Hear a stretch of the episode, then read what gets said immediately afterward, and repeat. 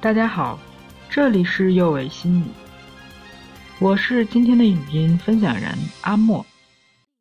前两天我在网络直播课程《抗击疫情下的时间管理》，当时我说，在这段时间，很多人觉得时间很多，一觉起来假期延长了，再一睁眼假期又延长了，又有人说时间特别少啊，手机一拿，手机一放。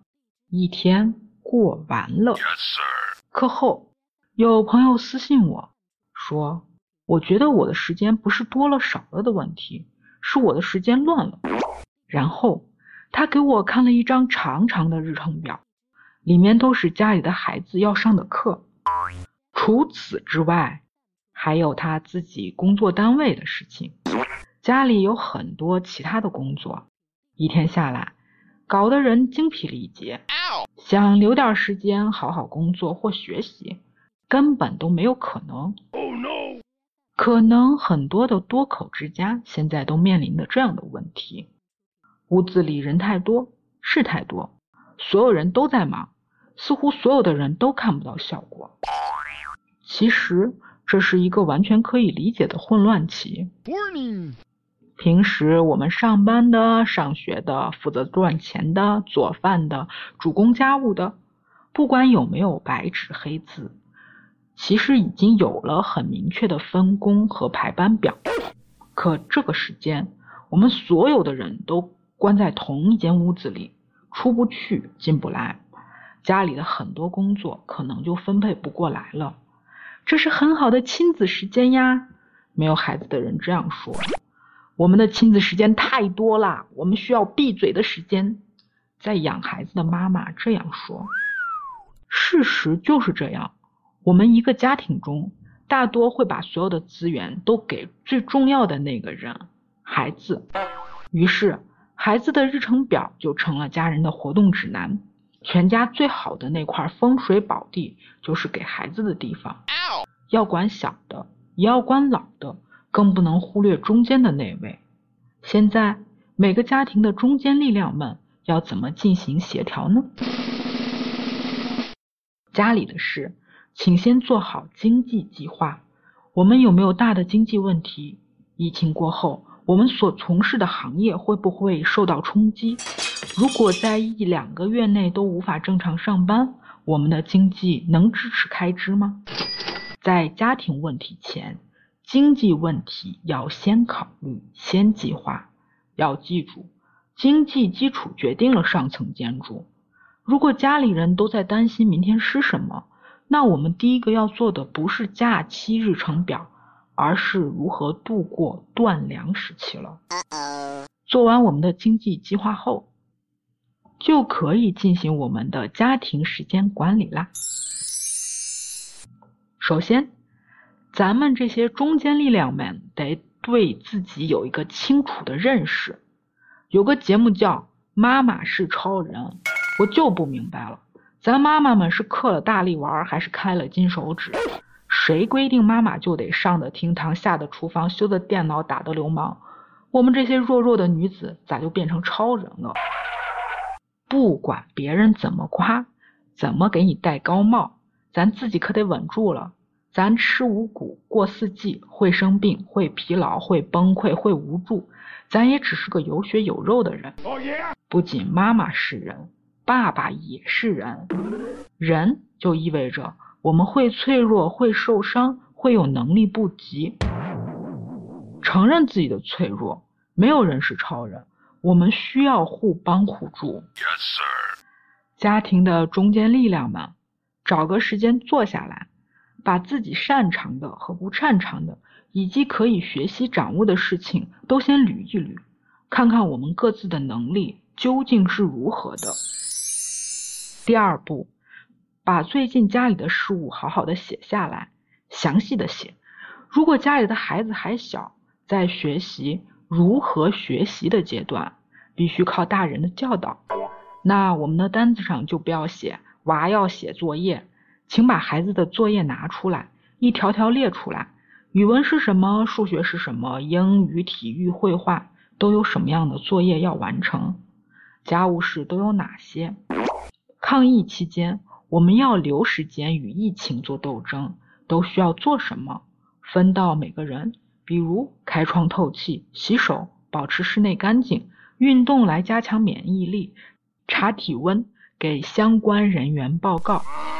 平时家里谁做饭、谁打扫、谁洗衣服，这些都列一列。这个过程，请让家里所有人，包括孩子，都一起加入。第三步，列出只有你们自己能做的事。比如你自己的学习、工作计划。现在我们有两张表了，一张是你的个人事务，一张是我们的家庭共同事务。第四步，分出我们每个项目的负责人。举个例子，孩子爸擅长英语，孩子的英语辅导就交给爸爸吧。那么在孩子做英语作业时，主负责人就是爸爸，执行人是爸爸和孩子。平时是奶奶在做饭，厨房是奶奶的地盘儿，她是三餐的主负责人。但和孩子相关的事物不同，做饭这件事情不能只让奶奶一个人做。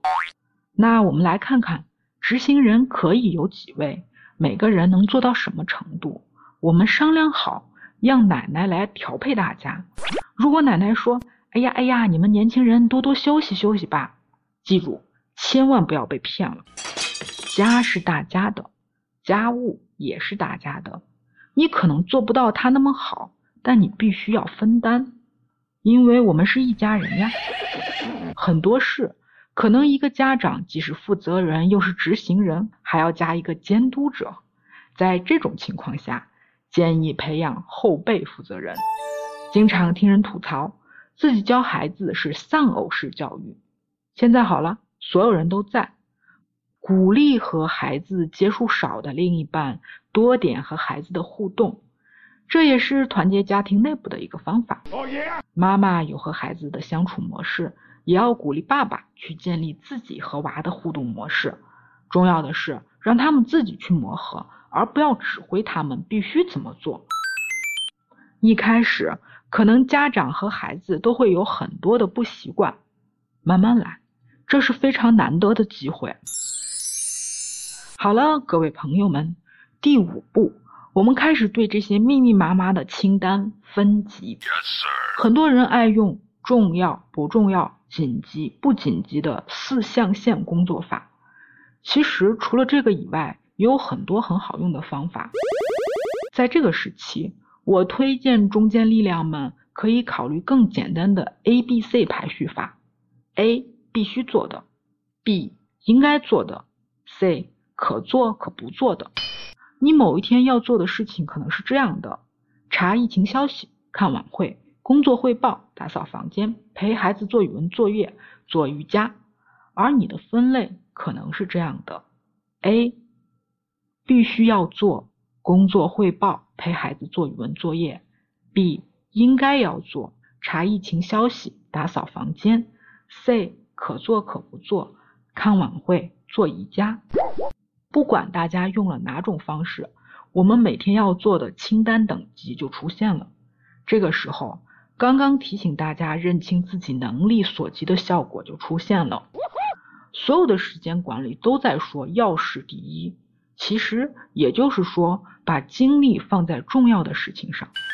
分完等级后，你会发现那些浪费你精力的事，是不是可以想想办法呢？以上面为例。你觉得打扫房间是应该做的事，这个时间家里的人都在，那这个工作是不是可以多几个执行人？日程表的等级不是不变的，你可以减少应该的部分，重新规划必须的部分，可做可不做的部分。很多人会把自己的乐趣放在这里，那么我们就增加乐趣的部分。也增加一下自己在家庭生活中的喜悦度。第六步，分完等级就可以往一天中填空了。还是老规矩，先填上大块时间，尽量确定下来。比如孩子九点做作业，那这个时间就给孩子和负责该项作业的家长固定下来。一天的时间表先粗排一下，再根据各自的负责板块进行协调。这些板块可以这样的细分：孩子管理时间、伴侣时间、家庭时间、父母时间。孩子管理时间的重点根据年龄的不同不一样，但原则是让孩子负责自己的事情。